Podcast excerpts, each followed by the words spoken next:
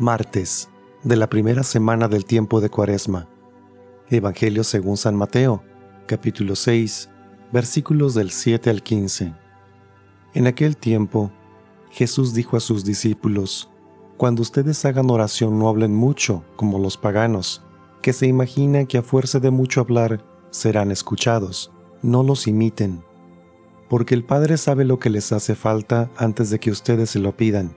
Ustedes, pues, Oren así, Padre nuestro, que estás en el cielo, santificado sea tu nombre, venga tu reino, hágase tu voluntad en la tierra como en el cielo.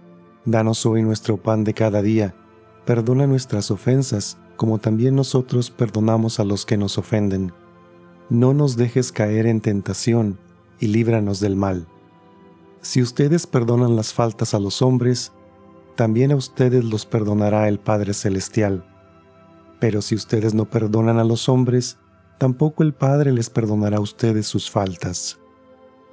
Palabra del Señor.